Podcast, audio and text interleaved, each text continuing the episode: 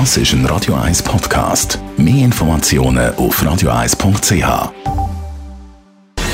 Gesundheit und Wissenschaft auf Radio 1. Unterstützt vom Kopfwehzentrum Irlande Zürich. www.kopfwww.ch bis ins Jahr 2050 droht Plastikverschmutzung in der Welt mehr ums Vierfache zuzunehmen.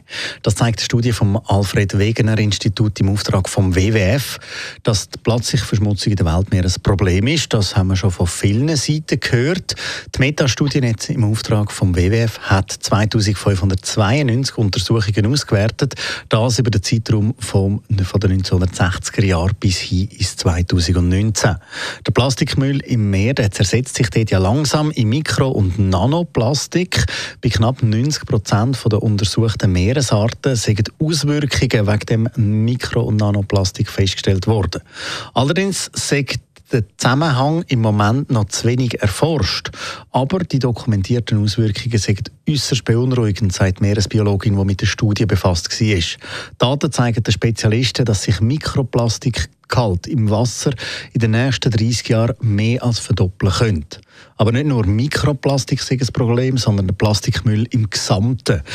Tierreich wie zum Beispiel Robben oder Meeresschildkröten können sich darin verfangen und durch das verstecken. Das gleiche Schicksal könnten auch Vögel haben, die ihre Nester eben auf so Plastikabfall bauen.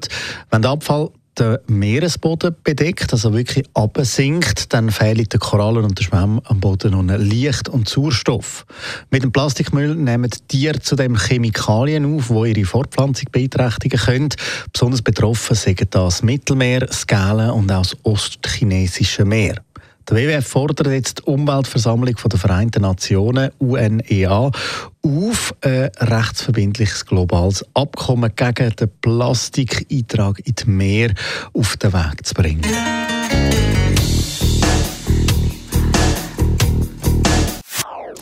Das ist ein Radio 1 Podcast. Mehr Informationen auf radio1.ch.